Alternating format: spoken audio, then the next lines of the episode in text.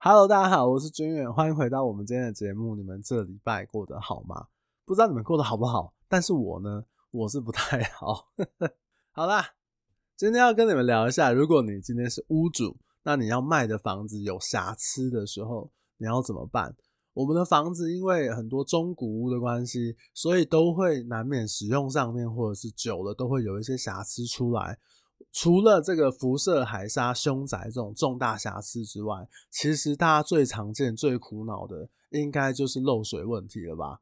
所以在这一集，我就会拿漏水这个问题来做举例。这也是我最近有一个客户的朋友来问我的问题。他说他最近有一个房子想要卖，但是因为是在外县市，他比较难花时间，或者是人比较难过去处理。在那个房子的阳台位置呢，一直都有一个漏水的问题。那因为他没有住在那个地方，所以他也没有时间心力去处理这件事情。他就问我说：“哎、欸，军远啊，那我要卖的话，那这种情况的话，我应该要怎么办？”那其实这是一个很好的案例，也可以跟大家来做一个分享。我觉得如果你的房子有一些这样的漏水问题、瑕疵问题的时候，最简单的方式就是你去把它修好，然后拿出来卖。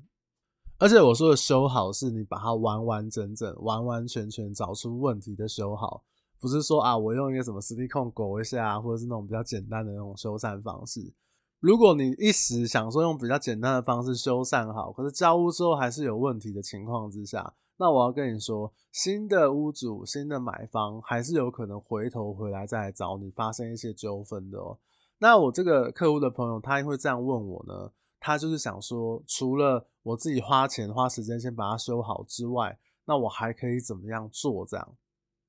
所以我就跟他讲说，我说，诶，还有第二种，就是你可以把这个漏水问题呢，告知买方，告知你委售的这个中介业务，然后请买方自己来做修缮，这样当然就没有一个隐瞒屋况有瑕疵的问题，也比较少遇到纠纷的可能性。我觉得这个方向也是没有问题的。但是在实务上呢，常常会因为这样子的事情遇到几种状况。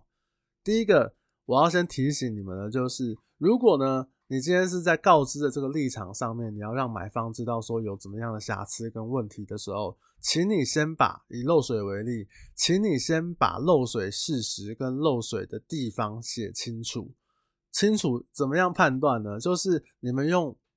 文字，或者是你附上照片，是文字上面双方就可以从文字可以得知是在哪里有漏水的问题跟事实。比如说主卧室靠近前阳台的。窗框下缘，或是主卧室的窗框下缘，主卧室的左手进主卧室左手边的墙壁的冷气窗下方，甚至是什么后阳台的什么窗框的右侧等等的厕所的右边，右边厕所的这个呃墙壁外墙，你要把它写清楚，因为一个房子这么大的一个地方。如果你没有写清楚的话，很容易到时候两边在那边会，哎，你当初讲的地方不是我想的那个东西，或者是不是我想的那个位置，这样，所以等等的，避免掉一些不必要后面的麻烦。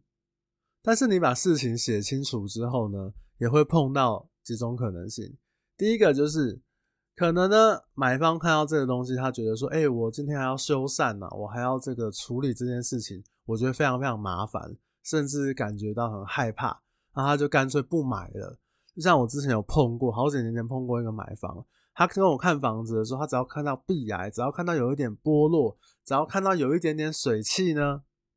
他都会说：“，我跟你讲，黄先生，这个房子这样处理漏水应该要花五十万以上。他不管你的这个这个水怎么来的，不管你是这个呃厕所防水层老化，还是外墙渗水。”还是呢，我们这印象最深刻的是去看这个房子以前呢，十几年前它是用氧化镁板装潢整理的。那氧化镁板它有一个物理特性，就是它潮湿的时候会吸水。那就算天花板打开上面是没有水的，就是板材的地方有水，他一样认为那个是漏水，一样认为那个是很有问题的。所以他说这个修缮至少要五十万。我想说，哇，你把这板材全部拆掉，其实你再重做。用现在的什么细上盖板还是什么去做，恐怕也不用那么多钱，五十万你都可以重做两间厕所，大概啦。所以后来这个买方真的是无法沟通，我就立马放生这样。而且买中古屋是这样子，现在你看没有漏水，不代表你买了之后的呃可能三年五年甚至更久，它会爬可能会跑出来别的问题，你知道，中古屋就是这样子，你只要居住使用过，它有太多太多因素导致这个问题了。好，拉回来，所以你告知买方的情况之下，有一些买方可能会觉得担心害怕，所以他可能会觉得说，干脆我就不买不谈了。这样的话，其实会有一点点错失掉可能一些可以成交的机会。这个是第一个，你你告知买方的情况。然后第二个呢，是有些比较不肖的中介业者，他会拿这种漏水修缮啊，去骗一些比较不懂的客户，然后狮子大开口的来杀价。这个其实我在双北地区也有碰过一些屋主是碰到这样的问题的，就是他可能呃信任这个中介业务，然后这个业务跟他说啊，这样的修缮会影响到什么？影响到整间的装潢啊，影响到什么？全部天花板都要打掉啊，然后房间地板怎样怎样的啊，夸大这样的修缮的行为跟修缮的方式，然后跟买方说，呃，这个东西因为买方要修要修很多钱啊，所以来做杀价动作。我个人认为呢，也有一点点不好，那也避免掉就是屋主被这个中介业骗的情况之下，我觉得比较简单的方式，再推荐你们一个，就是去找。漏水厂商先来做修缮的评估，或者是请他们来帮你的房子看一下，然后来做一个修缮估价。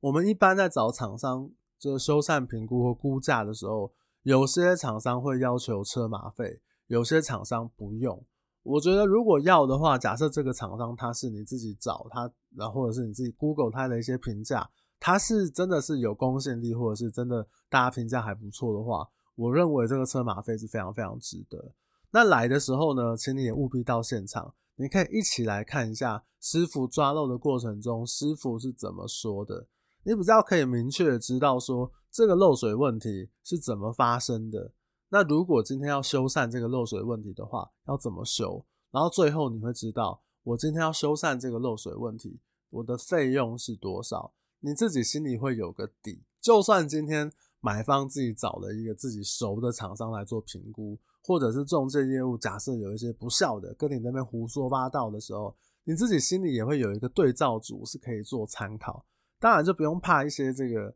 比较乱杀价或者是乱跟你这个乱砍价的情况发生这样子。那最重要的就是我们在选择厂商的时候，请你选择有办法针对维修内容去做保固的厂商，就是。我今天修缮了这一个，比如说外墙的防水问题，那我重做的外墙防水里面的这个壁癌呢，我也刨到建红砖上药剂，然后风干之后水泥封上的这个过程，它我可以针对这样的修缮内容，我去做一些保固，这代表这个厂商对于它的修缮内容跟水准是有信心的。这件事情非常非常重要，因为有了保固这件事情。你等于也给未来的这个新的屋主或者是买方，等于是一个保障，而不会是我随便找一个人随便用一下，糊弄就交给你。因为我刚刚讲了嘛，你交屋之后，如果还是发现这个渗漏水的问题，那新屋主还是有可能回头来找你的，这是个很麻烦的事情。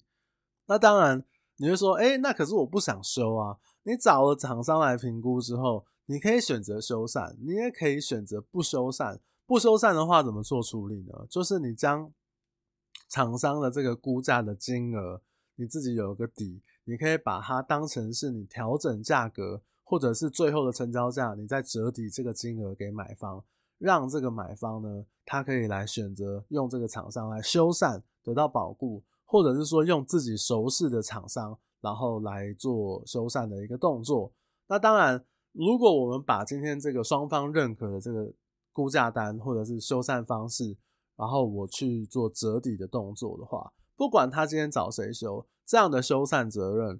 我们一般来说，他就是在这个买方身上了。那当然，后续如果买方找了比较便宜形式的厂商来做修缮，或者是他花了更多的钱去做更完整的一个修缮方式的话，这都是买方自己要选择的选择，然后自己要面对的一个事情。我想在一般的处理漏水壁癌的情况之下。大家通常都会比较放心用这样子的一个处理方式，因为我们在中古屋买卖的时候，最怕碰到什么？买方找买方这个自己坚持要自己找的这个修缮修缮方式、修缮公司，然后屋主找自己要坚持的这个修缮的这个厂商，这样常常两边就卡在这边。所以其实我觉得找一个公正第三方的一个呃厂商来做评估，或者是屋主找了一个厂商，然后是买方也可以认可的，那甚至只是说，哎、我虽然我不会用你的厂商去做修缮，但是我会参考你上面的修缮内容跟价格，你可以折抵给我，我可以自己再找师傅再去做修缮。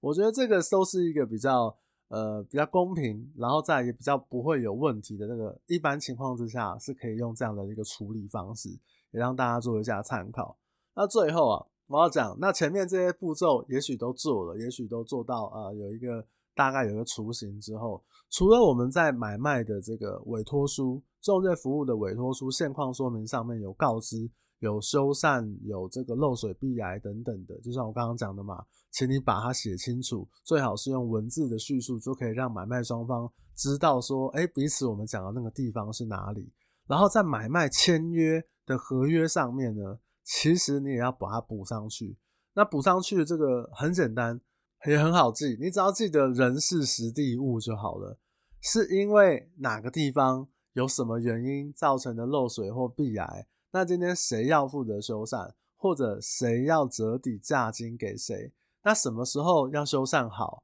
或者是买方自行由这个折抵金额之后自行委请厂商去做修缮？那修缮之后有没有保固？是对原屋主保固，还是对新的屋主保固？等等的，一样用文字的方式把这些人事时地物的这个条件都写清楚。我想哦，今天不管是这个呃什么样的状况，然后买卖双方签名下去之后，我想这就是一个在买卖双方在呃买碰到一些小瑕疵，他可以比较站在公平的情况下进行交易。那就不会出现太大的纠纷了。我想今天不管是这个漏水也好，壁癌也好，或者是其他中古屋常见的一个小瑕疵需要修缮的情况，都可以使用这个想法，就是你可以估价，然后折价给买方，然后买方来来选择我要做修缮，还是我要自己找厂商修缮，甚至是我就不修缮，我拿了一笔钱，我觉得这个漏水呢漏的蛮好看的，我跟你讲还真的有喔。有这个，我们之前碰过，呃，他可能修缮需要三四万块，那是因为它就是一个很小块的一个壁癌的一个洞地方。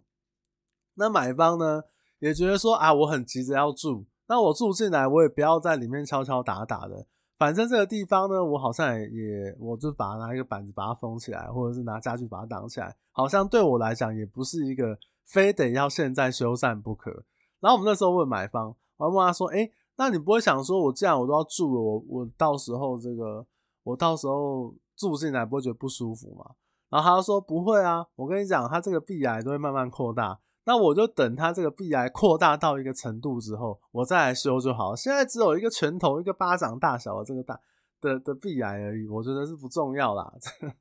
所以我跟你讲，什么人都有，但是最重要的还是怎么样？我们在卖房子的时候。避开这些后续的纠纷，然后再我们把这个该有的权利义务给告知对方，那就可以站在一个比较公平的这个交易的呃情况下面做进行，你就可以省掉很多很多的麻烦。这是我都会给很多大部分屋主的一些建议。这样，当然如果你是碰到一些比较复杂的漏水问题，比如说你可能呃短时间是找不出漏水问题的。或者是这个漏水问题是跟邻居楼上啊、楼下是有相关的公共管线啊，那可能就要比较审慎处理，或者是比较需要多一点的耐心去把真正的问题源头给找出来，这样。所以，